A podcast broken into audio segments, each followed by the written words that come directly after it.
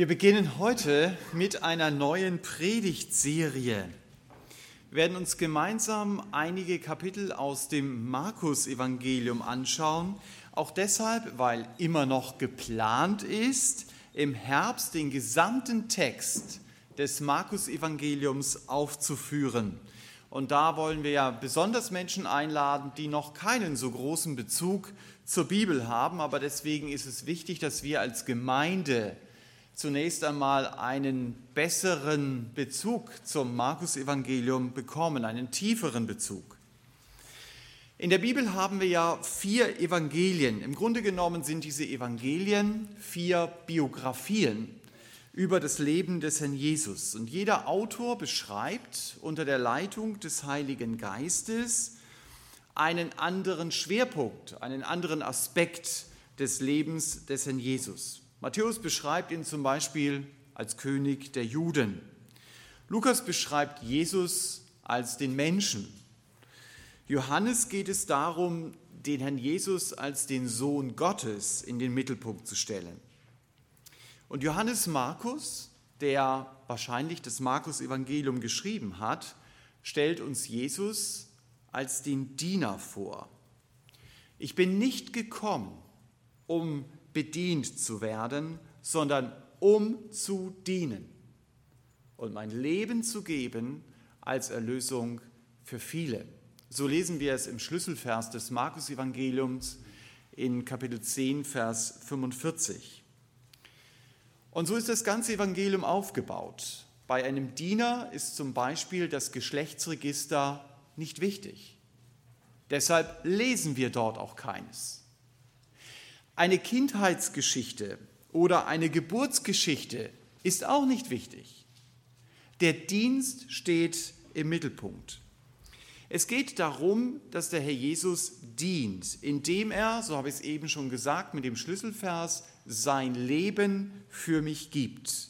Und deswegen beschreibt der Markus auch sehr detailliert die letzte Woche des Herrn Jesus. Ab Kapitel 12 bis Kapitel 16. Das ist alles nur die letzte Woche, in der der Herr Jesus sein Leben für mich gibt. Das heißt, von den 661 Versen des Markus-Evangeliums beschäftigen sich 253 mit der letzten Dienstwoche des Herrn Jesus.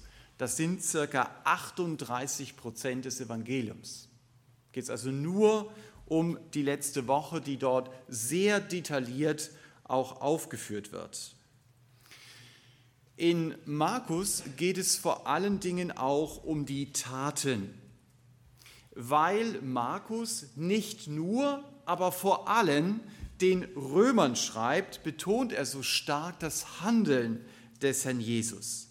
Für die Römer war Tun viel wichtiger als Worte. Und deshalb lesen wir im Markus-Evangelium sehr oft das Wort sogleich, sogleich, sogleich.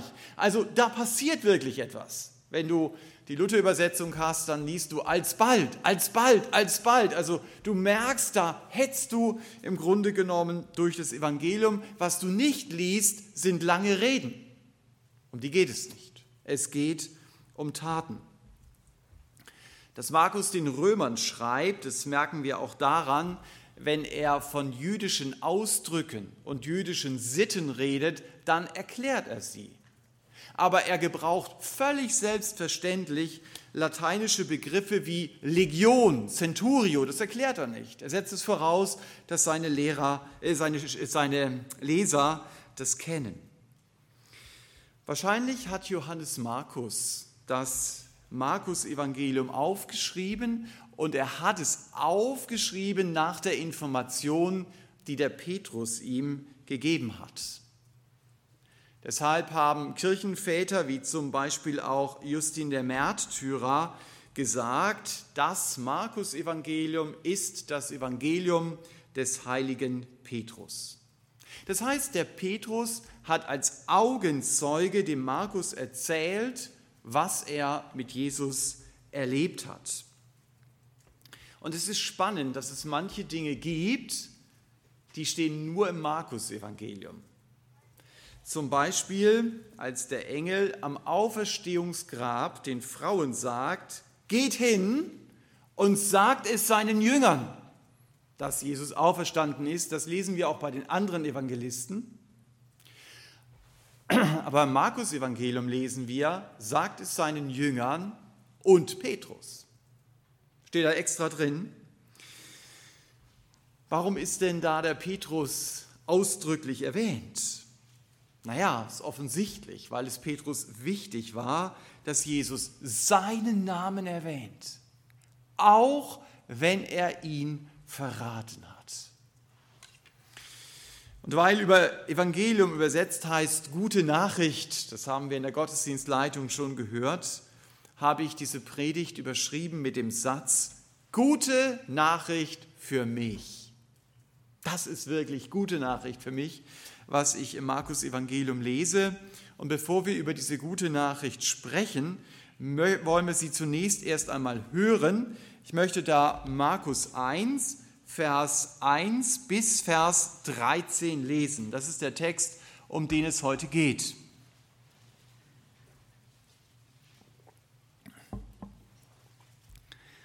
Anfang des Evangeliums Jesu Christi, des Sohnes Gottes, wie in dem Propheten Jesaja geschrieben steht.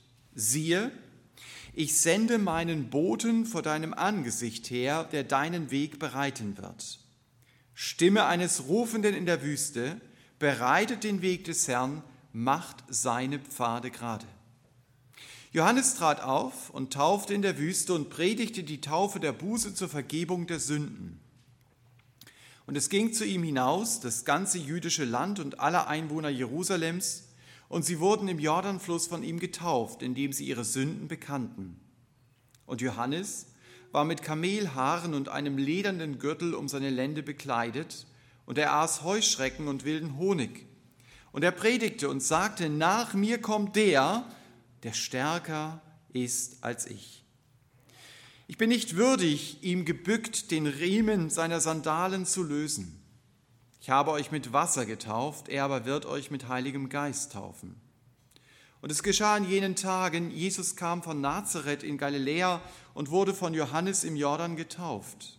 Und sobald er aus dem Wasser heraufstieg, sah er die Himmel sich teilen und den Geist wie eine Taube auf ihn herabfahren. Und eine Stimme kam aus den Himmeln, Du bist mein geliebter Sohn, an dir habe ich Wohlgefallen gefunden. Und sogleich treibt ihn der Geist in die Wüste hinaus, und er war 40 Tage in der Wüste und wurde von dem Satan versucht. Und er war unter den wilden Tieren und die Engel dienten ihm. Markus zeigt hier drei Aspekte der guten Nachricht für mich. Erstens, Jesus ist mein Retter und Herr. Zweitens, der Heilige Geist wohnt in mir. Und drittens, Gott ist mein Vater. Das ist gute Nachricht für mich. Zunächst einmal, Jesus ist mein Retter und Herr. Darum geht es in den ersten sieben Versen und deshalb wird es auch der Schwerpunkt meiner Predigt sein. Also wenn ich mit diesem Punkt durch bin, dann müsst ihr nicht denken, dass die anderen genauso lange dauern. Es geht also bei Markus, so haben wir es am Anfang hier gelesen, um das Evangelium von Jesus Christus. Das heißt, Markus ist es sehr wichtig zu zeigen, Jesus ist das Zentrum der Heilsgeschichte. Jesus steht im Mittelpunkt. Es ist Jesus, um den es geht, hier in diesem Evangelium. Wenn ich Christ bin und an das Evangelium glaube, dann glaube ich doch nicht nur an dogmatische Richtigkeiten oder an dogmatische Lehrsätze. Mit dem Herrn Jesus kenne ich eine Person. Um ihn geht es. Ich kenne den Herrn Jesus als meinen Christus, als meinen Retter. So sagte es schon der Engel zu Josef in einem anderen Evangelium, du sollst seinen Namen Jesus nennen, denn er wird sein Volk retten von seinen Sünden. Das ist das, was Jesus ausmacht. Der Jesus ist kein selbsternannter Messias, wie es sie auch hin und wieder ja in der Weltgeschichte gab. Nein, Jesus ist der Sohn Gottes. So lesen wir es in den gängigen Schriften, auf deren Grundlage wir unsere deutsche Übersetzung haben. In Markus 14, Vers 61 sagt es der Herr Jesus sogar selbst. Er wird dort gefragt, bist du der Christus, der Sohn des Hochgelobten? Und Jesus antwortet darauf, ich bin es. Jesus ist der Sohn Gottes. So wird er uns hier gleich am Anfang vorgestellt.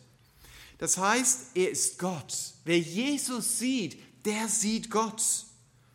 Und damit klar ist, Jesus aus Nazareth ist Gott, gab es im Alten Testament schon sehr viele Hinweise, an denen man erkennen sollte, er ist wirklich dieser Retter, den Gott versprochen hat. Wer das Alte Testament kannte, der wusste, Gottes Retter wird als Mensch geboren werden. Er wird aus dem Stamm Juda kommen. Er wird aus der Familie Davids kommen. Er wird in Bethlehem geboren werden. Er wird Blinde heilen. So vieles steht über diesen Retter im Alten Testament. Und als Christen müssen wir auf diesen Retter nicht mehr warten wie die Juden. Wir wissen, Gott war auf dieser Erde. Und er hieß Jesus von Nazareth. Er hieß Jesus Christus. Markus erinnert in seinem Evangelium an eine Vorhersage aus dem Propheten Jesaja. Der Prophet beschreibt, was passiert, bevor dieser Retter kommt.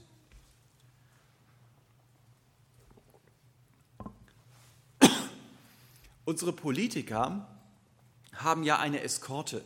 Wenn du schon mal einen Politiker gesehen hast, dann siehst du, da kommt erstmal die Eskorte und dann weißt du, irgendwann kommt er selber. Aber diese Eskorte geht ihm voraus. Und so war es auch beim Herrn Jesus.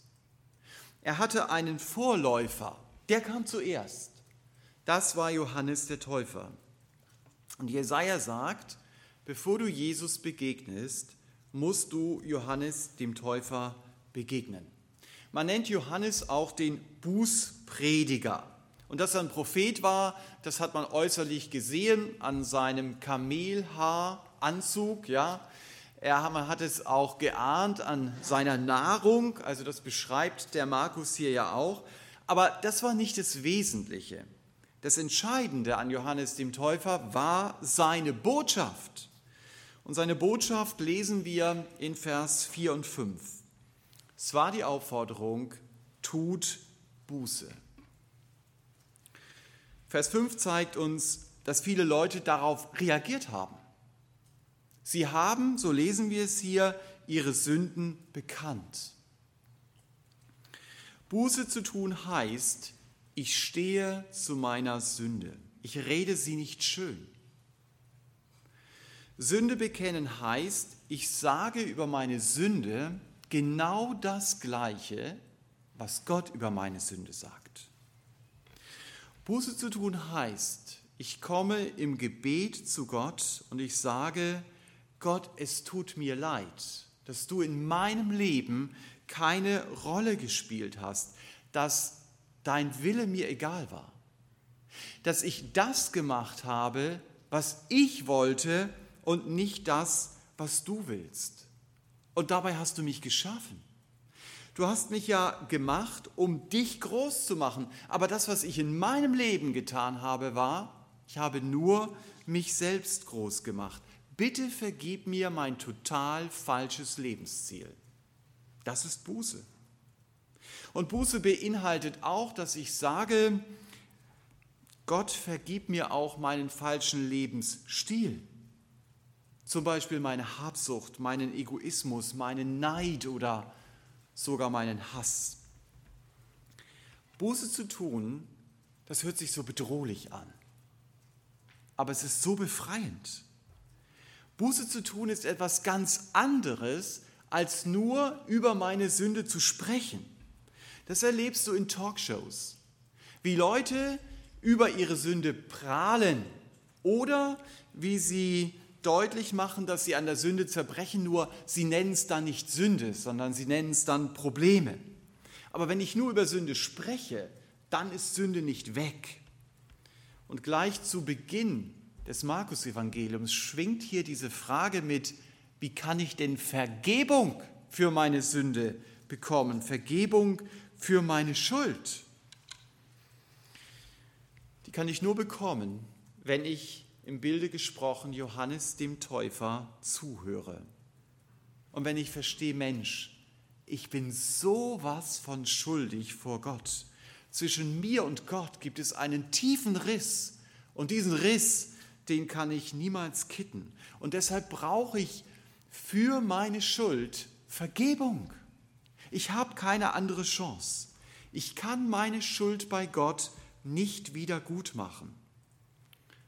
Vergebung bekomme ich nur, wenn ich besser verstehe, was hier in Vers 9 steht, was hier passiert. Jesus wird getauft, das ist eine symbolische Handlung mit einer atemberaubenden Aussage. Die Leute, die zu Johannes kommen, die stellen sich zu ihrer Schuld und sie stellen sich auch unter ihre Schuld. Und Johannes mit seiner Taufe bestätigt diese innere Haltung für alle sichtbar, ich bin ein Sünder, ich habe Gottes Gericht verdient. Und wenn Jesus sich taufen lässt, dann sieht das für die Zuschauer damals so aus, dass Jesus sagt, ich stelle mich unter meine Sünde. Aber Jesus hatte gar keine Sünde. Wir haben es gelesen. Er ist Gottes Sohn. Er ist so rein wie Gott. Aber Jesus stellt sich unter meine Sünde. Er trägt meine Schuld. Und so wird er zu meinem Retter. Das ist die gute Nachricht. Das ist Evangelium. Und deshalb kann ich, wenn ich meine Schuld bekannt habe, sagen, Herr Jesus, danke, dass du für meine Schuld gestorben bist und sie bezahlt hast. Danke, dass du diese Schuld, die ich dir gerade bekannt habe, vergeben kannst und wenn ich zu dir gekommen bin, sie auch vergeben hast. Es gibt diese Gewissheit, meine Schuld ist vergeben. Aber der Weg zu dieser Gewissheit, der geht immer über das Kreuz. Der geht immer über den Bußprediger Johannes dem Täufer. Buße ist immer der erste Schritt in ein Leben mit Gott, in eine Beziehung mit Gott hinein. Christen sind also Menschen, die Buße getan haben über ihren falschen Lebensweg. Die wissen, Gott hat mir meine Schuld vergeben. Ich weiß nicht, was dich beschäftigt, mit welcher Schuld du noch kämpfst. Gottes gute Nachricht ist, wenn du Christ bist, dir ist vergeben. Wir haben manchmal das Problem, dass wir uns selber nicht vergeben können, weil wir eine zu gute Meinung von uns selber haben. Aber das entnehme ich den ersten Versen des Markus-Evangeliums hier. Vergebung ist möglich. Gott wird mir meine Schuld nicht mehr anrechnen. Und das ist wirklich ein Grund zum Jubeln. Am Kreuz, an dem Jesus hängt, ist die Schuldfrage gelöst. Und deshalb kann ich mich als Christ auch mit der Schuld in meinem Leben beschäftigen, ohne von der Sündenlast in meinem Leben erdrückt zu werden, weil es wirklich Vergebung gibt. Ich sage es noch einmal, Buße zu tun ist etwas ganz anderes, als nur über Sünde zu reden und dann achselzuckend irgendwie weiterzugehen. Ich weiß als Christ, wohin ich gehen kann. Ich weiß, wem ich meine Schuld bringen kann. Nicht nur, wenn ich das erste Mal zu Jesus komme, sondern immer wieder. Die erste der 95 Thesen von Martin Luther ist ja bekannt und ich finde eine sehr wichtige These. Er sagt dort, da unser Herr und Meister Jesus Christus spricht, tut Buße, hat er gewollt, dass das ganze Leben der Gläubigen Buße sein soll. Auch das ist ein befreiender Satz. Auf meinem Weg mit Jesus laufen mir immer wieder mal Gedanken durch meinen Kopf, von denen Gott sagt, sie sind Sünde. Auch als Christ lasse ich mich zu Taten hinreißen, von denen Gott sagt, ich hasse das, was du tust.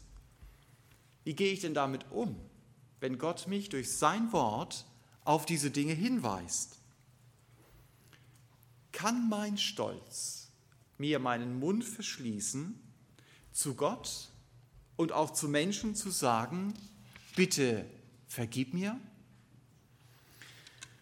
Wenn das so ist, wenn mein Stolz mir meinen Mund verschließen kann, dann muss ich mich nicht wundern, dass meine Beziehung zu Jesus immer oberflächlicher wird, dass mein Herr mir immer fremder wird.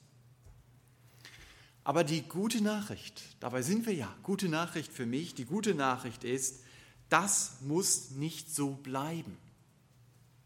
Machst du deinem Lebensstil, dass das, was Gott in deinem Leben anspricht, dass du das nicht versteckst, dass du dazu stehst und dass du deine Schuld ihm bekennst.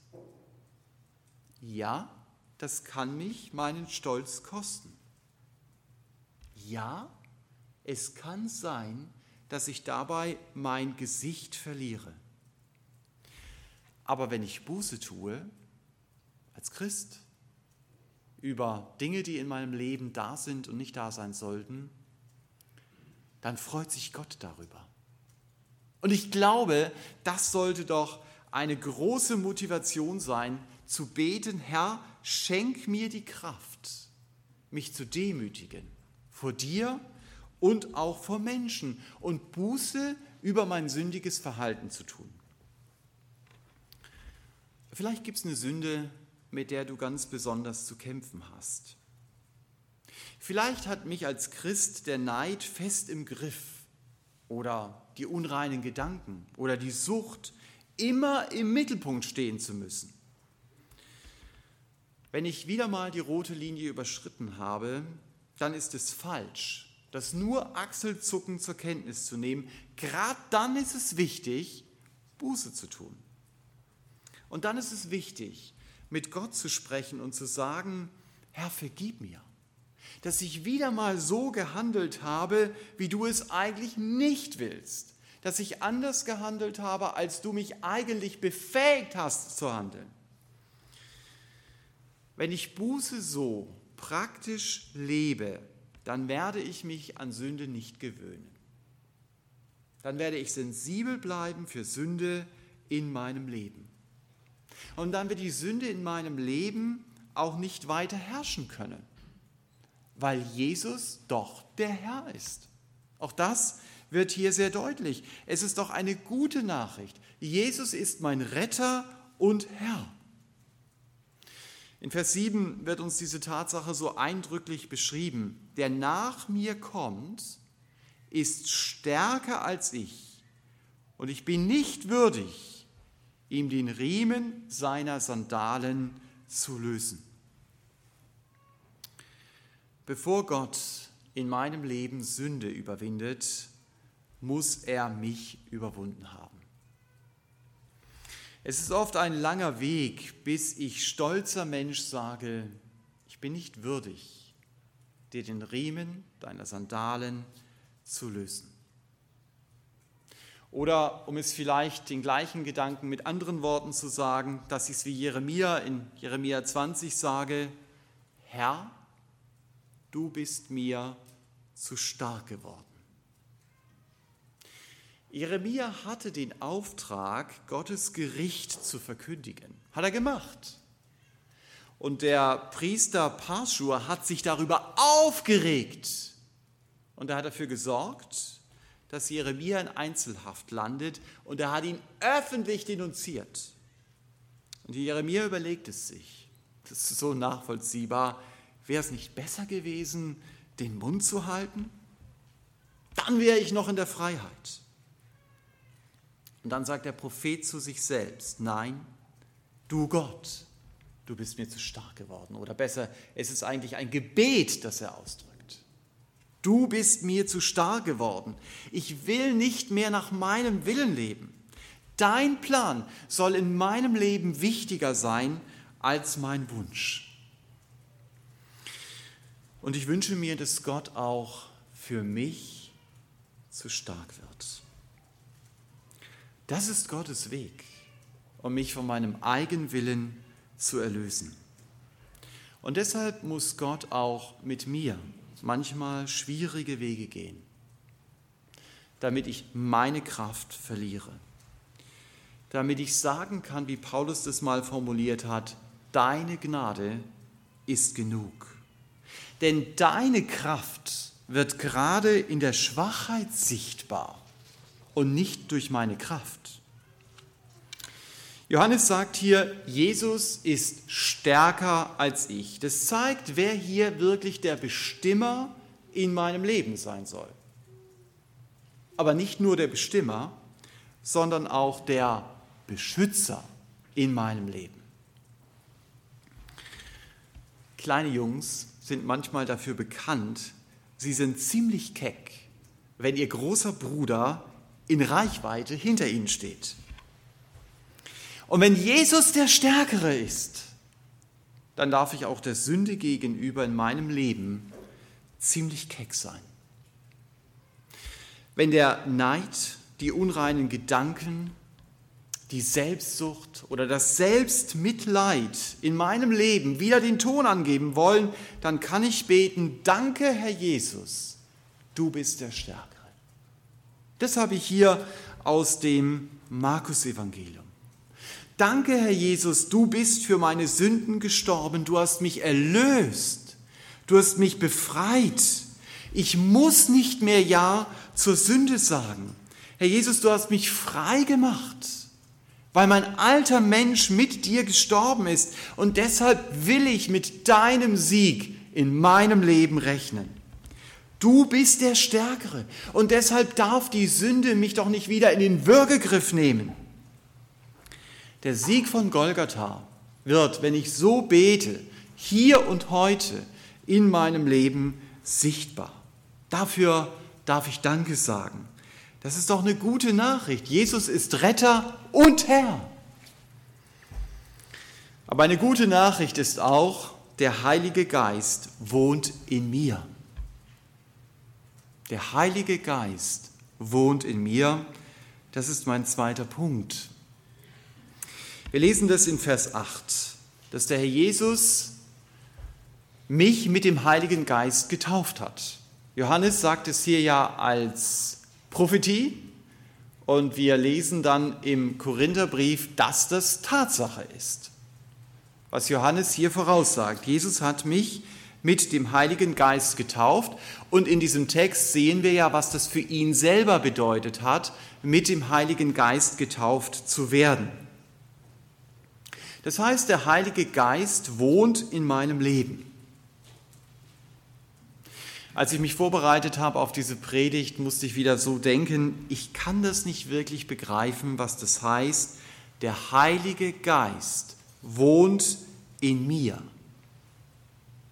Im Alten Testament sind die Leute nach Jerusalem gegangen. Da war über eine lange Zeit Gott im Tempel gegenwärtig. Sie haben Gott angebetet. Wenn ich das, was hier steht, übertrage, dann muss ich sagen, jetzt müssen Leute nur zu dir nach Hause sehen, äh, Hause kommen, um zu sehen, wie ein Mensch aussieht, in dem der gleiche Geist wohnt, der damals im Tempel war. Und, so würde Paulus ergänzen, wie der Geist aussieht, der Jesus von den Toten auferweckt hat. So sagt Paulus das in Römer 8. Wir sagen das so locker. Der Heilige Geist wohnt in mir. Aber was heißt das? Paulus sagt es einmal mit einer richtigen Schlussfolgerung. Du bist ein Tempel des Heiligen Geistes. Es ist wie damals in Jerusalem. Das ist eine unglaubliche Botschaft. Der Jesus legt durch die Geistestaufe den Geist Gottes in mein Leben hinein. Das heißt, in meinem Leben ist jemand da, der vorher nicht da war. Und diesen Geist Gottes in meinem Leben erkennt man vor allen Dingen an der Liebe. so wie beim Herrn Jesus selbst. Paulus schreibt in 2 Timotheus 1, der Geist Gottes ist kein Geist der Angst, sondern er ist ein Geist der Liebe, er ist ein Geist der Kraft und er ist ein Geist der Selbstbeherrschung. Das sind sehr gute Kriterien, um zu erkennen, ob manches Verhalten in meinem Leben wirklich durch den Heiligen Geist bestimmt ist. Wenn mein Leben nur noch von der Angst bestimmt wird, von der Selbstsucht oder von der Niederlage oder der Unbeherrschtheit, dann ist es ganz sicher nicht die Handschrift des Heiligen Geistes. Aber die gute Nachricht ist doch, der Heilige Geist ist in mir. Der Jesus hat den Heiligen Geist in mich hineingelegt und deshalb kann ich in seiner Kraft leben.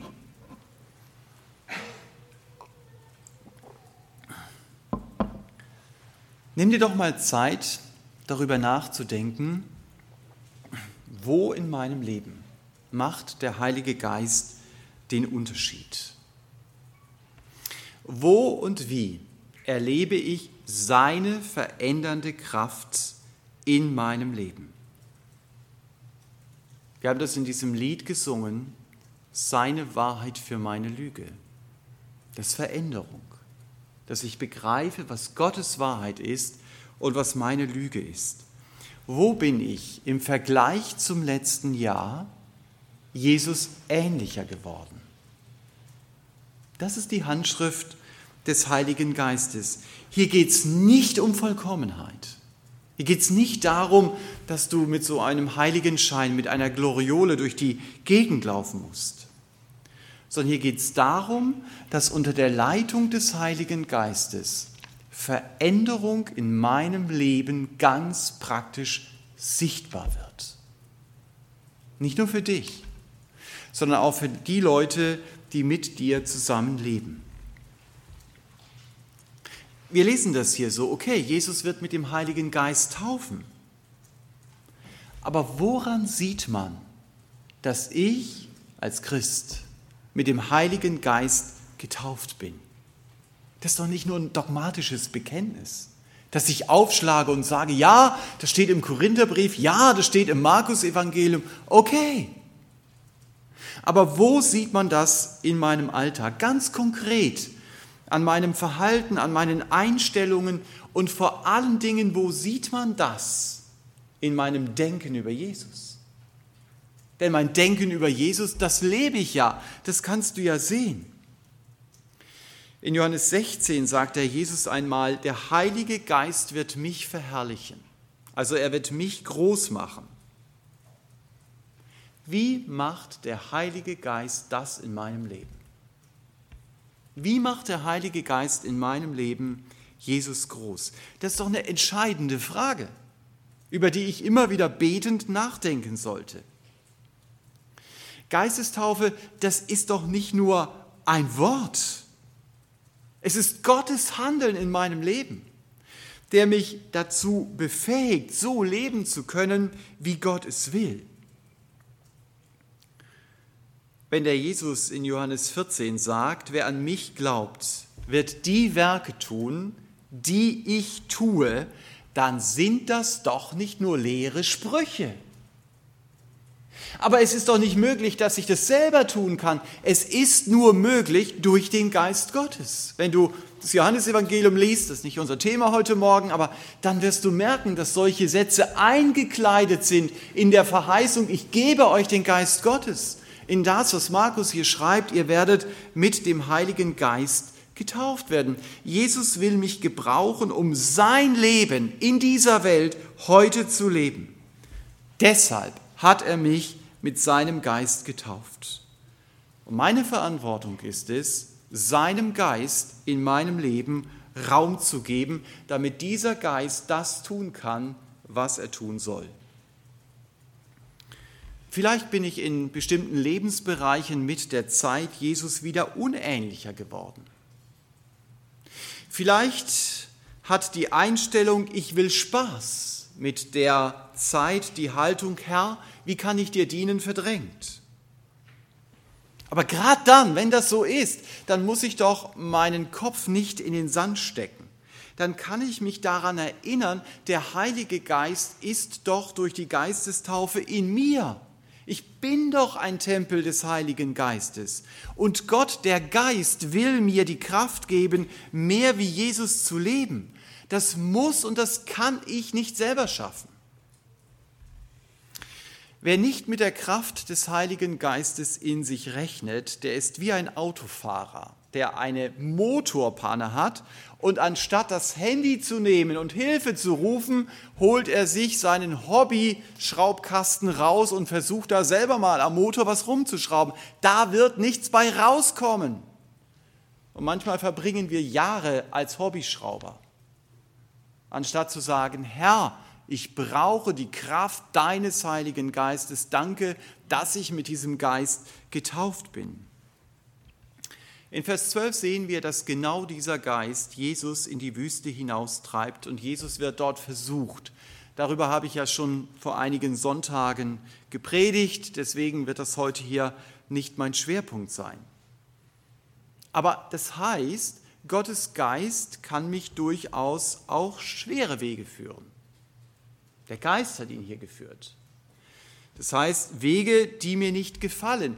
Und doch sind es Wege der Veränderung. Wege, die die Frucht des Geistes in meinem Leben sichtbar werden lassen, wie Liebe, Freude, Friede, Geduld, Freundlichkeit und so weiter. Als evangelikale und konservative Christen beschäftigen wir uns wenig mit dem Heiligen Geist. Oder vielleicht macht ihr es ja anders, aber so ist meine Erfahrung. Wir wollen dem Heiligen Geist nur keine zu starke Betonung geben, damit man uns nicht in ein charismatisches Lager rücken kann. Aber der Heilige Geist ist doch Gott. Das heißt, Gott wohnt in uns. Nicht wir sind Gott, aber wir sind Gottes Gefäß, mit, durch das er sich groß machen möchte in unserem Leben. Ich glaube, dass es deshalb gut ist, neu darüber nachzudenken, was heißt denn das? Jesus hat mich mit dem Heiligen Geist getauft. Woran merke ich das in meinem Leben? Welche Auswirkung hat das ganz konkret in meinem Alltag? Und damit komme ich zu dem letzten Punkt. Der gute Nachricht für mich in diesem Text, in den ersten Versen des Markus-Evangeliums. Die letzte Überschrift heißt, gute Nachricht für mich, Gott ist mein Vater. Der Herr Jesus hat uns seinen Vater als unseren Vater vorgestellt, indem er uns zum Beispiel das Vater unser lehrt. Er sagt, es dürft ihr sagen. Unser Vater. In Galater 4, Vers 6 lesen wir sogar, der Geist seines Sohnes, von dem habe ich ja eben gerade geredet, also der Heilige Geist, ruft in unseren Herzen, aber Vater. Wenn ihr mal in Israel seid und so durch die Straßen geht, dann hörst du kleine Kinder rufen, Abba, Abba. Wir würden sagen, Papa, Papa das ist eine ganz tiefe Beziehung, die da ausgedrückt wird. Und Paulus sagt, dieser Heilige Geist, der ruft in dieser tiefen Beziehung aus unserem Herzen, Abba, Abba. Kannst du dir das vorstellen? Du darfst zu dem lebendigen Gott, der den Himmel und die Erde geschaffen hat und der sie erhält, Vater sagen. Vertrauter geht es nicht. Ich habe einen Vater im Himmel, der mich kennt und der mich liebt. Und ich bin sein Kind. Es gibt nichts Größeres. Das, das lerne ich hier in den ersten Versen des Markus-Evangeliums bei der Taufe des Herrn Jesus. Und ich wünsche mir, das viel mehr vor Augen zu haben, was es heißt, Gottes Kind sein zu dürfen und Gott Vater nennen zu können. wenn ich das wirklich tief verinnerlicht hätte, dann würde mir die Anerkennung von Menschen sehr wenig bedeuten. Gott als Vater zu kennen, befreit einen davon, etwas beweisen zu müssen, etwas sein zu müssen, um andere beeindrucken zu können. Bei Gott als meinem Vater darf ich einfach sein. Bei Gott als meinem Vater bin ich daheim. Da bin ich geborgen. Mit ihm darf ich über alles reden, was mein Herz bewegt. Wie dumm bin ich eigentlich, dass ich viel lieber Selbstgespräche führe, anstatt mit meinem Vater im Himmel zu reden und ihm zu vertrauen. Mir scheint ein großer Teil des Jüngerschaftstrainings eines Missionars in Südamerika besteht aus der Wiederholung eines Satzes den sagt er jungen Christen immer wieder, du hast doch einen Vater im Himmel, mit dem du reden kannst. Wenn sie mit allen möglichen Problemen kommen und das, was sie beschäftigt, das ist immer wieder sein Satz. Rede mit deinem Vater im Himmel. Daran muss ich erinnert werden. Wenn die Sorgen mich übermannen oder wenn die Resignation das Ruder in meinem Leben in die Hand nehmen will. Ich habe einen Vater im Himmel. Gott ist nicht so wie der Vater, den du vielleicht erlebt hast, der, dich, der euch als Familie allein gelassen hat, der nur noch sein Ding gemacht hat, auch wenn er körperlich vielleicht anwesend war. Gott ist ganz anders. Er will als Vater mein Bestes. Er interessiert sich für mich. Er liebt mich. Er will eine tiefe Beziehung zu mir. Und hier am Jordan, hier redet der himmlische Vater mit seinem Sohn. Hörbar. Das heißt, die Leute, die an jenem Tag dabei waren, die haben Gott genauso reden gehört, wie ihre Väter einst am Berg Sinai. Das war kein Donner, das war Gottes Lautsprecherstimme. Wenn du das gehört hast, dann wirst du das nie vergessen, dein ganzes Leben lang nicht. Gott hat geredet. Und was hat Gott geredet? Gott sagt hier, du bist mein geliebter Sohn. Es ist unglaublich, was Gott hier sagt. Hast du diesen Satz schon mal von deinem Vater gehört?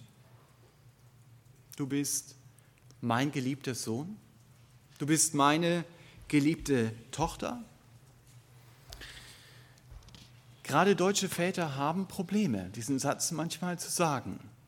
Warum immer auch. Aber Gott selbst ist hier das Vorbild. Er sagt es zum Herrn Jesus. Kannst du natürlich fragen und sagen, wieso? Der Jesus hat das doch gewusst, oder? Warum muss Gott es ihm sagen?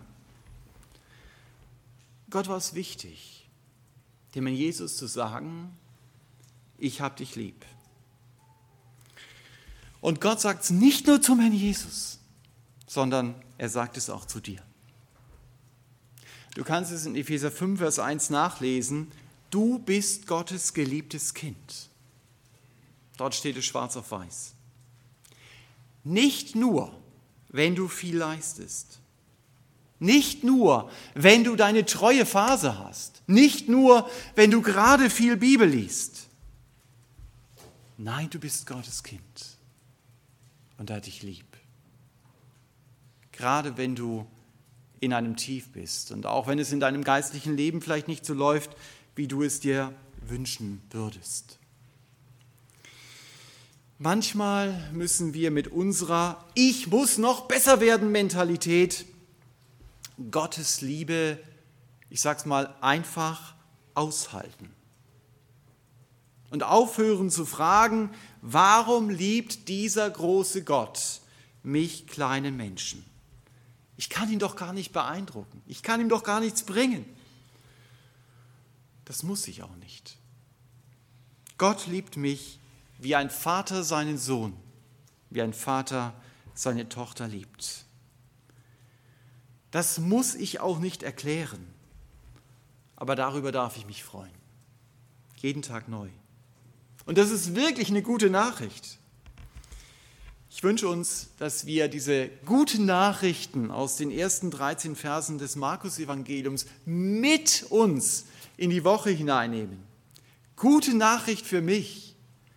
Jesus ist mein Retter und Herr. Gute Nachricht für mich.